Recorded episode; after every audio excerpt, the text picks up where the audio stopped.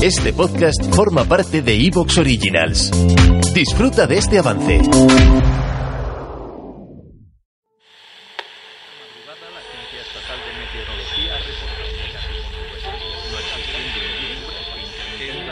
Lenta y dramática, norte de África, no solo por su presencia durante la cual se avanzará hoy a mediodía las cámaras aéreas de la CNN han captado el desplazamiento de una criatura de origen desconocido a través de las calles de la provincia.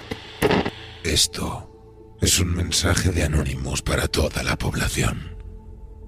Hoy a las 13 horas ha sido declarado el estado de emergencia. Los motivos son inciertos, pero mientras el gobierno calla y los medios de comunicación siembran la duda razonable, el pueblo sabe. El pueblo habla. El fenómeno se ha hecho viral. La gente los llama huellas y están por todas partes, en nuestras calles y parques y avenidas, en nuestras casas.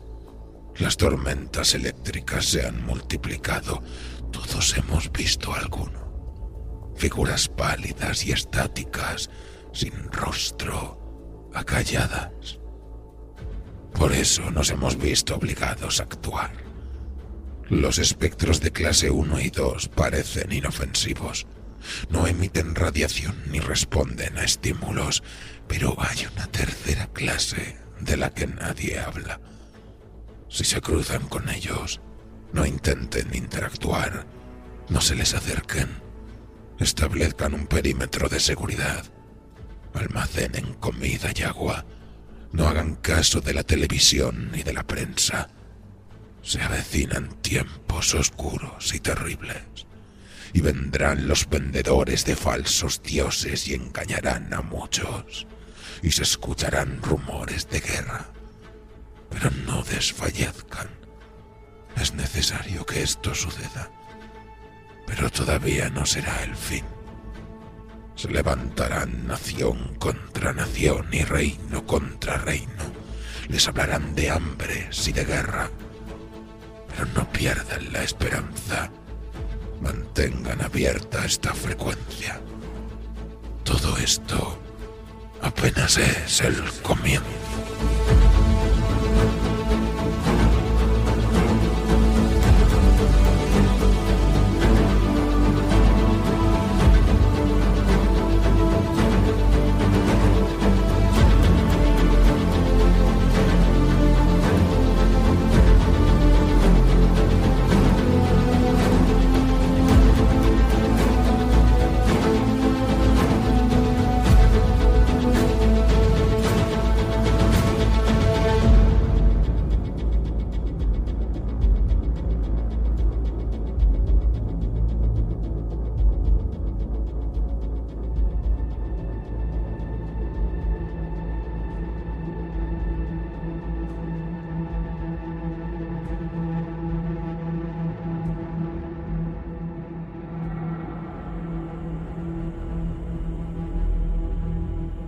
Parámetro cero. Un relato de Regino García para la reforja del Atlas Negro de Orcín y Paredes.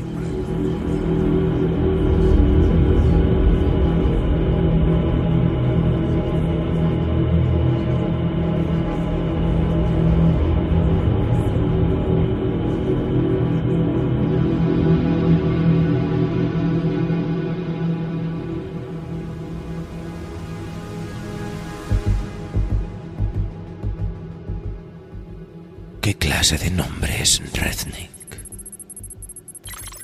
Órdenes, Nazir. Anúlalo, dijo Freya.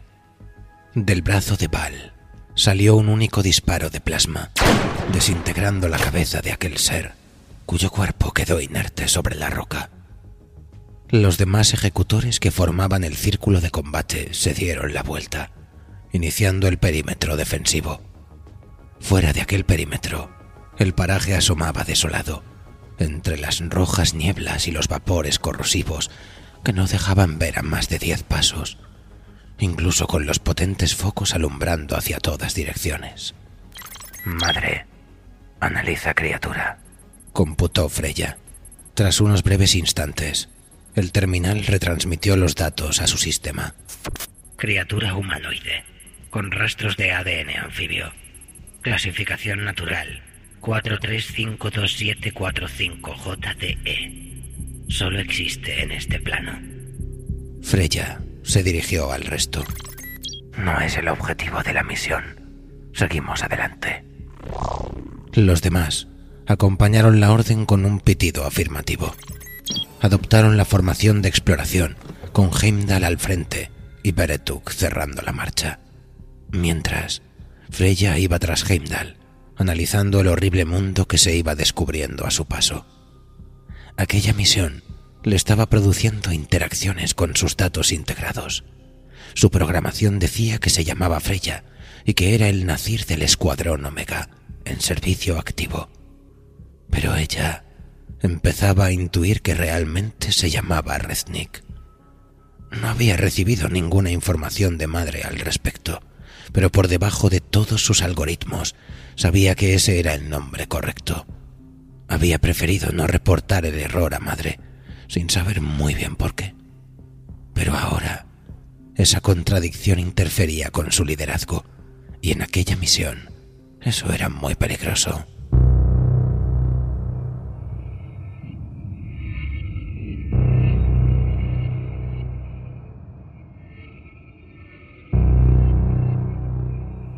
Hacía diez horas estándar se había transportado a un escuadrón de siete reencarnados al puerto estelar de Ick.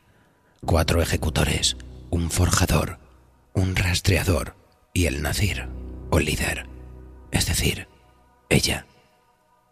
La misión era anular a un ser individual. La criatura es de mente compleja, advirtió Madre.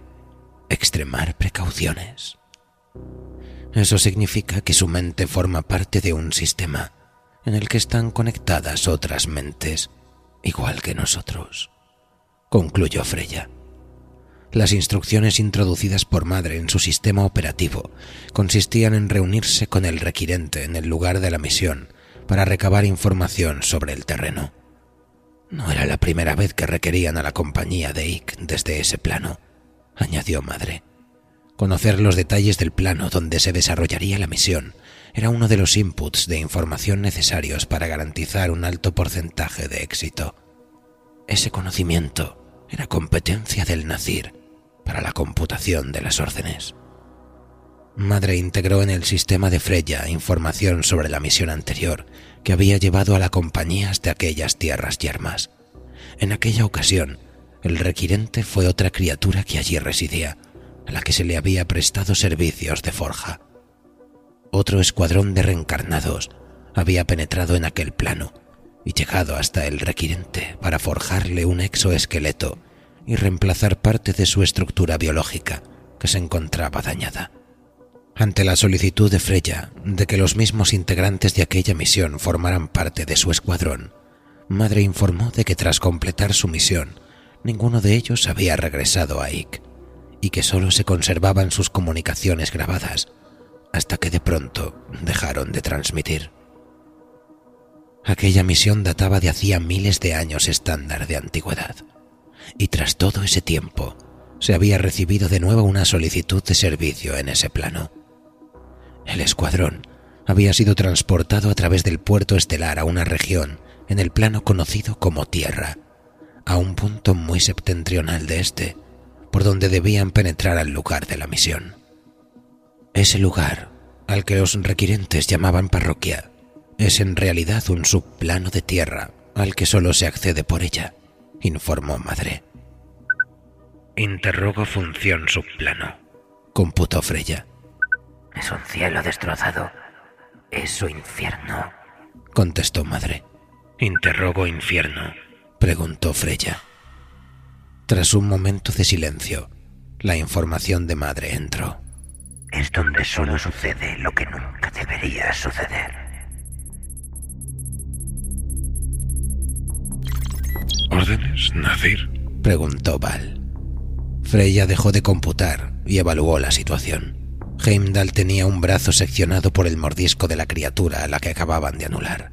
El brazo yacía en el suelo, en mitad de una duna de polvo rojo repara el brazo del rastro rastreador. A la orden, Nazir. Contestó Tlaloc. Tlaloc sujetó la extremidad y comenzó a soldarle al cuerpo con un soplete que salía de su pecho, mientras sus brazos se convertían en finas pinzas que manipulaban los tendones mecánicos de la extremidad. Heimdall mantenía los ojos en blanco, tras entrar en modo espera. Los cuatro ejecutores adoptaron la posición de círculo defensivo, apuntando sus armas hacia la espesa y roja niebla, que no dejaba ver más allá de cinco metros. Reznik.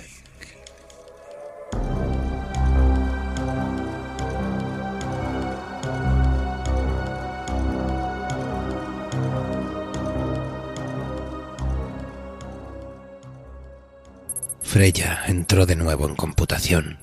Revisó las instrucciones que recibieron al comenzar la misión. Habían sido transportados a un páramo helado de aquel plano tierra, hasta una instalación mecanizada llamada estación. ¿Te está gustando lo que escuchas?